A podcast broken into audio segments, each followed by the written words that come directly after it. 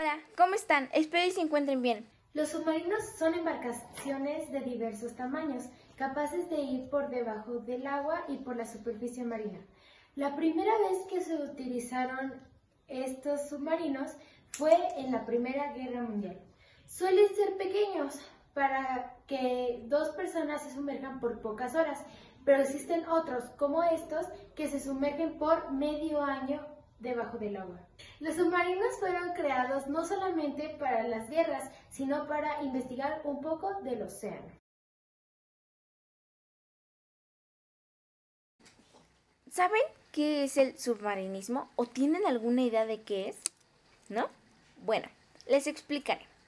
El submarinismo es la actividad de nadar por debajo del agua, con o sin ayuda de equipo.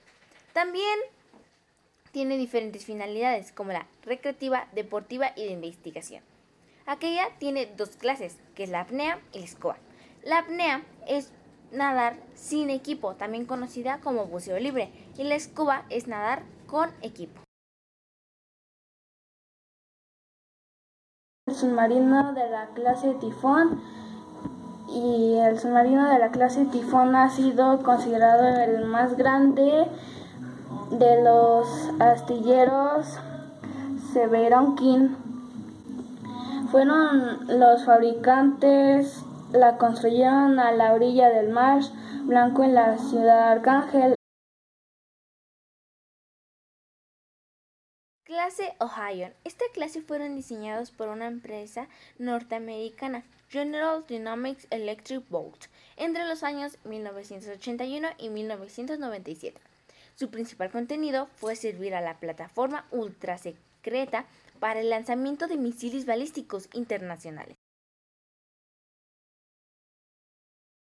De la clase Delta la construyeron de las de los soviéticos.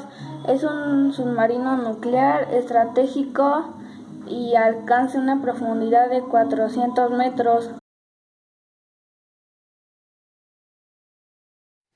Clase Vanguard son uno de los submarinos de fabricación británica, los más avanzados con los que cuenta la Royal Navy, Marina Real Británica. También es un submarino de misiles balísticos. Su primera unidad fue HMS Bangerst 2001. el submarino de clase Triumphant y es de la Marina Francesa, es impulsado por propulsión nuclear.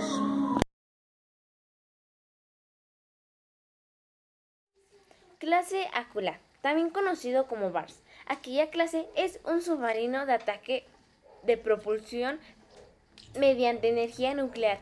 Fue construido por la Unión Soviética después de su colapso por Rusia entre 1982 y 1991.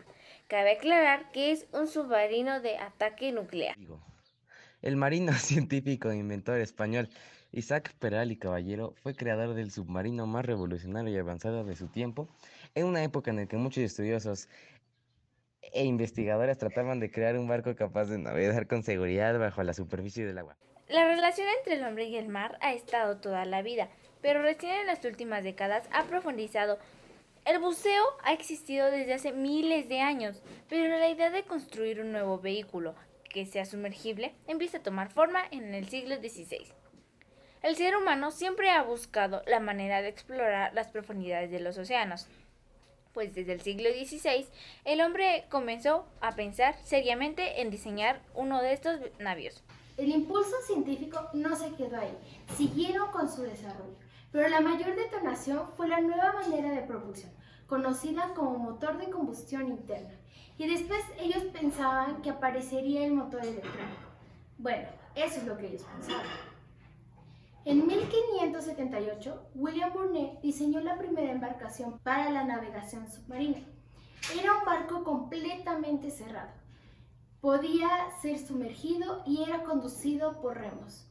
Lamentablemente, este diseño no pasó de una hoja de papel, pero en 1605 se lanzó un apartado similar.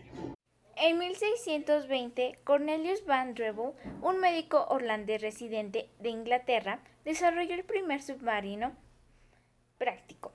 Un buque cubierto con piel engrasada e impulsado con remos que salían por orificios sellados pero flexibles en el casco. Unos tubos de aire que eran mantenidos sobre la superficie mediante flotadores, permitiendo la inmersión durante varias horas. La nave maniobró exitosamente a las profundidades de 4 hasta 5 metros en el río de Támesis. Van Drevel diseñó otros dos modelos más grandes. Pese a sus exitosas demostraciones, la invención no consiguió despertar el interés de la Armada Británica, ya que en esa época la posibilidad de un combate submarino estaba muy lejos del futuro. En 1680, el italiano Giovanni Borelli ideó un artefacto capaz de sumergirse y emerger. Se trataba de una embarcación con varias pieles de cabra insertadas en el casco, cada una conectada a una abertura en el fondo. El invento planeaba sumergirla llenando las pieles con agua y emerger sacándola con una barra de torsión. Aunque nunca se construyó, el submarino de Borelli aportó la primera aproximación al moderno tanque de lastre. El primer submarino de los Estados Unidos de América apareció en 1776. Daniel Bushnell Construyó un buque torpedo submarino diseñado para un solo torpedo y le dio el nombre de Tortuga. Sin embargo, la herramienta de perforación no pudo penetrar el casco y cuando el sargento Lee intentó trasladar la tortuga a otra posición bajo el buque británico, perdió contacto con este y se vio forzado a abandonar el torpedo que sin estar fijo a su objetivo fue detonado por el mecanismo de reloj una hora después. El resultado fue una espectacular explosión que forzó a los británicos a incrementar su vigilancia y mover sus buques hacia las afueras de la bahía. 22 años después, el estadounidense Robert Fulton construyó en Francia el primer sumergible en incorporar dos sistemas separados de propulsión. Uno que fue una vela mientras navegaba en la superficie y dos, una hélice con una manivela mientras estaba sumergido. También llevaban grandes frascos de aire comprimidos que permitían a sus tripulantes permanecer sumergidos durante cinco horas. Tras probar exitosamente su nave, Fulton se dedicó a construir barcos a vapor. Durante la Guerra Civil de los Estados Unidos se probaron diversos prototipos de sumergibles como el Caimán y la ballena, pero lamentablemente todos fracasaron. Después se dieron cuenta de lo que los retenía era el método de propulsión. Ellos tenían que encontrar otro mejor que la fuerza humana. Durante la última década del siglo XIX, el vapor reemplazó a las velas como fuente de propulsión en 1896, John Harland construyó un sumergible propulsado por vapor. Horan objetaba su uso de submarinos, pero accedió a cumplir el contrato y construyó un sumergible con tres motores de vapor. Cumplir con las necesidades de la velocidad de la marina fue un reto, ya que la temperatura alcanzó más de 700 grados Celsius convirtiendo el lugar en un infierno en el que era imposible permanecer cuando intentaban sumergirse. Más tarde, el motor de combustión interna ofreció mayor velocidad y resistencia en la superficie, pero sus mortales emanaciones de monóxido de carbono y su alto consumo de oxígeno era obstáculo para la vida bajo el agua. En la actualidad, los submarinos son propulsados mediante energía nuclear.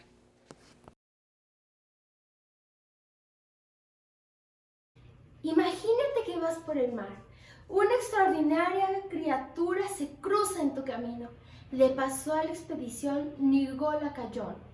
Era un equipo formado por investigadores internacionales de institutos como el Museo de Australia Occidental, el Instituto Scribe Ocean, y el Instituto Scripps Ocean Geographic iban buscando vida no catalogada frente a las costas de Australia en el Océano Índico.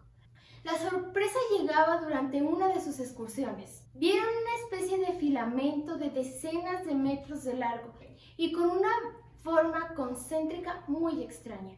En realidad no se trataba de ninguna especie nueva, se trataba de un sinóforo, un animal creado por miles, millones de su misma especie.